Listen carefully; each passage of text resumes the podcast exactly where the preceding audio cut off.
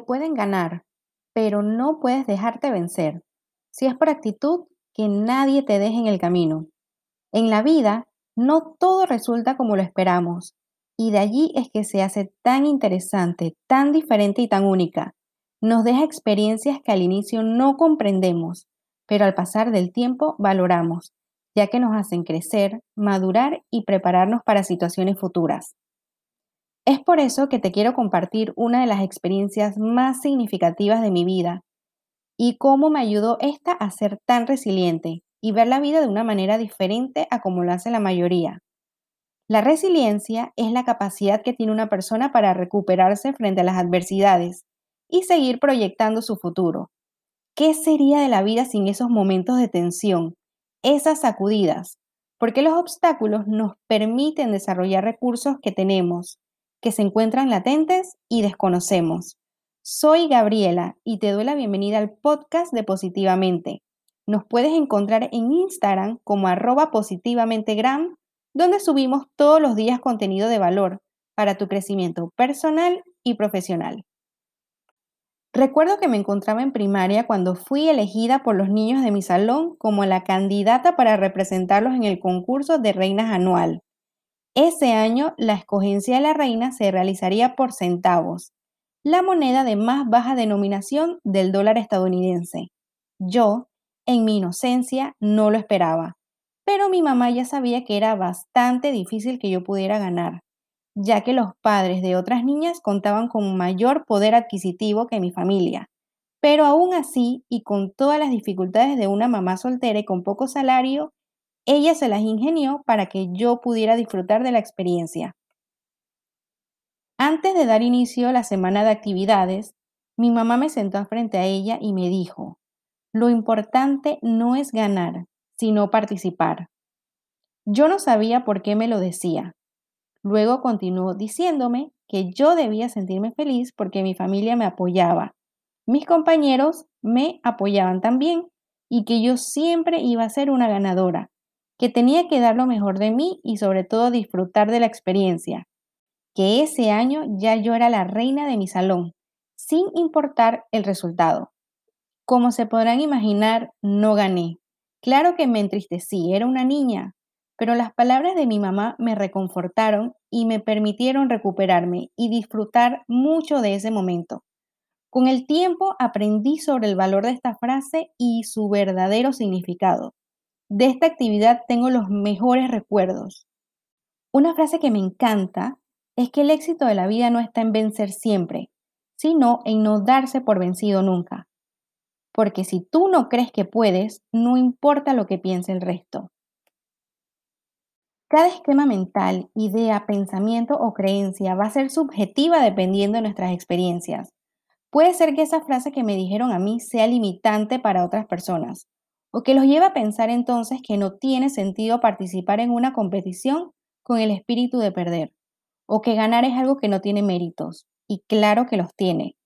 Para mí desde ese día significa que tengo que atreverme, esforzarme, siempre intentar dar lo mejor de mí y de cierta forma me ha llevado a exigirme, pero siempre sabiendo que soy yo, mi mente y mis pensamientos, mi mayor oponente, que la vida es un ganar-ganar, Ganas cuando te llevas el primer lugar porque te esforzaste y te destacaste, pero también ganas aunque no te hayas llevado el tan preciado primer lugar, simplemente porque ahora tienes más experiencia que antes.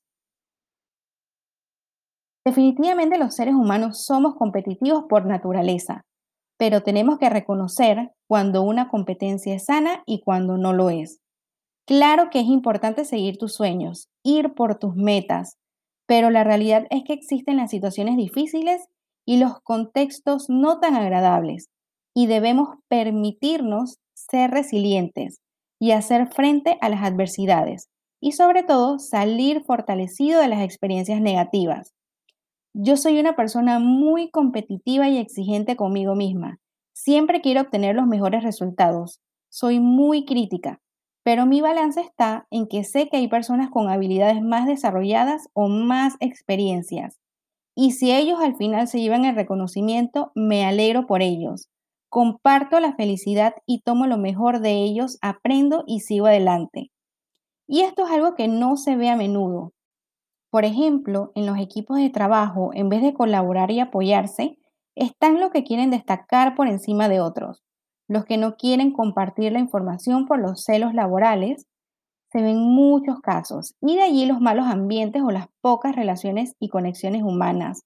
Por favor, seamos diferentes. No se debe ver el competir como algo negativo, ya que gestionado de la manera correcta es el que nos lleva a superarnos, alcanzar objetivos individuales o de equipo y el que nos lleva a querer ser mejores cada día. Es completamente necesario.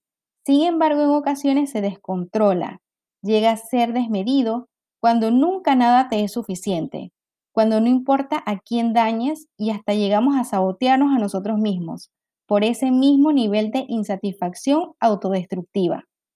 Cuando esto ocurre, no se llega a disfrutar el camino recorrido o de los propios logros o de los logros de otras personas, ya que lo único que se desea es ganar por el hecho de ser superior al otro y donde al final no te llevas ningún aprendizaje. Es por todo esto que vemos a diario personas que son exitosas y lo tienen todo, y aún así no se sienten bien consigo mismas, y personas que aún en sus propias dificultades ven lo mejor y celebran cada paso como si ya hubiesen llegado a la meta. Sé que puedes estar en desacuerdo y hasta preguntarte, entonces, ¿no hay que enfocarse en ganar? Y mi respuesta es, ganar es significativo, valioso, prestigioso, pero no lo es todo, porque cuando las expectativas son muy altas y no nos encontramos preparados para enfrentar la situación, el perder va a ser frustrante y va a desequilibrar el bienestar emocional. Aquí la importancia de las pequeñas metas. Entonces debemos enfocarnos en lograr un aprendizaje constante, Debemos considerar ese espíritu competitivo y con sed de ganar, en que de verdad cuente con un sentido de equilibrio y que no se desvanezca cuando los resultados no son los esperados.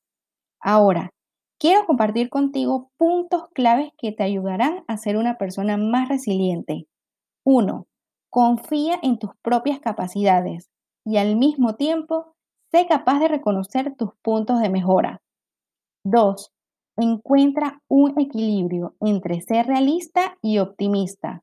Asume tus experiencias difíciles como oportunidades para generar un cambio en ti que te lleve a aprender y crecer. 3. Sé consciente de que no puedes controlar todas las situaciones. Hay cosas que no dependen de ti. Enfócate en lo que sí puedes hacer. 4. No te culpes. No seas demasiado exigente. Sé compasivo contigo mismo y disfruta el momento. Aprendamos a ser buenos competidores y a dar lo mejor en cada momento.